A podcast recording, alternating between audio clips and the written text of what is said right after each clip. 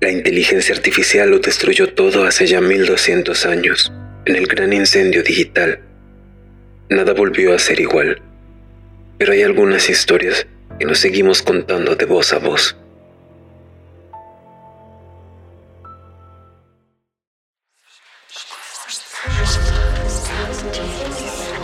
Relatos cósmicos. Relatos que se han perdido en el tiempo y en otras dimensiones.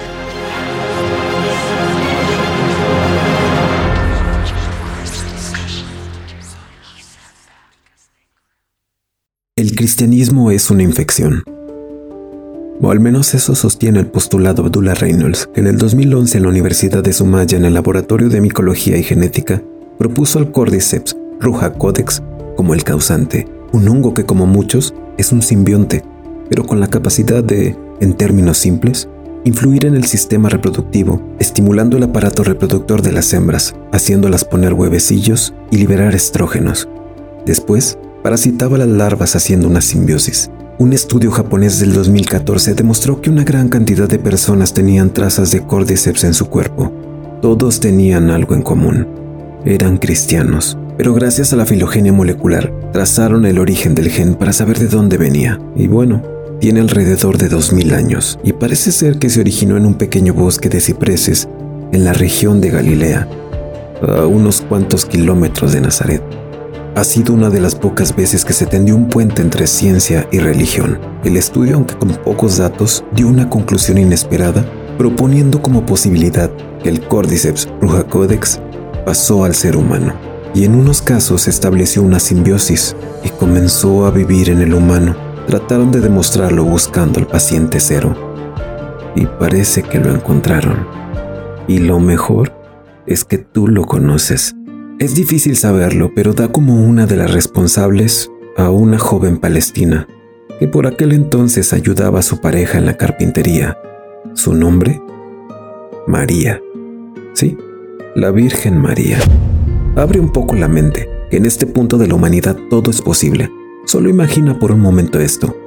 Las larvas en las virutas de madera fácilmente pudieron haber entrado en el torrente sanguíneo de la joven palestina y haber hecho algo que hasta ahora había sido atribuido al Espíritu Santo, un embarazo sin la intervención de un hombre.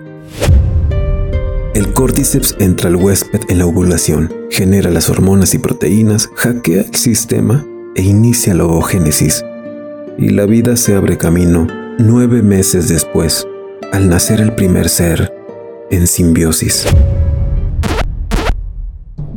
Tal vez hasta este punto crees que son tonterías, pero piensa en esto. ¿Qué habilidades tenía este ser humano? ¿Multiplicar pan? O lo que es lo mismo, fermentación. ¿Sanar enfermos? ¿Recuerdas de dónde proviene la penicilina? Levántate y anda.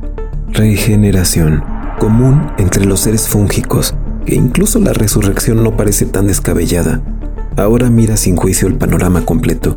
El Cordyceps y su huésped conviven y se hacen uno. Su objetivo, el de todos, expandirse y pasar a la siguiente generación. Tras 40 días en el desierto, se proclamó el Hijo de Dios. ¿Fue acaso una revelación o una estrategia exitosa de supervivencia?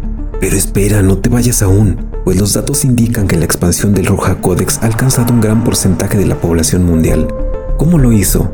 Con el cuerpo de Cristo, literalmente. ¿Cómo? El cristianismo fundado por Jesús tiene un sacramento esencial, la Eucaristía, la comunión. En este acto, los fieles toman una hostia que simboliza el cuerpo de Cristo. ¿Y de qué están hechas las hostias? Agua, harina, sal, pero además según un laboratorio en Jersey también contienen E611, que no es otra cosa que Roja Codex deshidratado. Así que en cada comunión tomamos un poco de Cristo, lo fermentamos con vino y se expande dentro de nosotros con el mismo patrón fractal que los hongos. Pero hey, no estamos diciendo que Jesús no sea hijo de Dios. Solo es una visión alternativa. Quizá Dios solo juega con la naturaleza y es la manera que Él puede llegar al ser humano. Perdón, dije Él, pues espera porque hay algo que lo puede cambiar todo. El postulado tiene una pequeña implicación revolucionaria. Si el Cordyceps codex alteró el vientre de María hasta que un óvulo comenzó a formar un ser, pero si una única célula femenina empezó a multiplicarse con cromosomas XX, Jesús necesariamente es... Sí, es una mujer.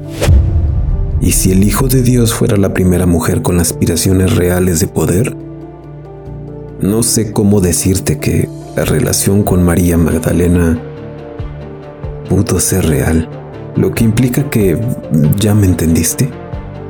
Hay quien sostiene que nunca entendimos las enseñanzas del Mesías o de la Mesías.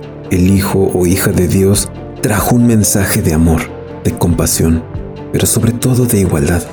Tener una mujer como el mayor referente histórico cambiaría todo, por lo tanto no dudo que haya muchos intereses en ocultar esta historia, cambiarla, detenerla, silenciarla o crucificarla.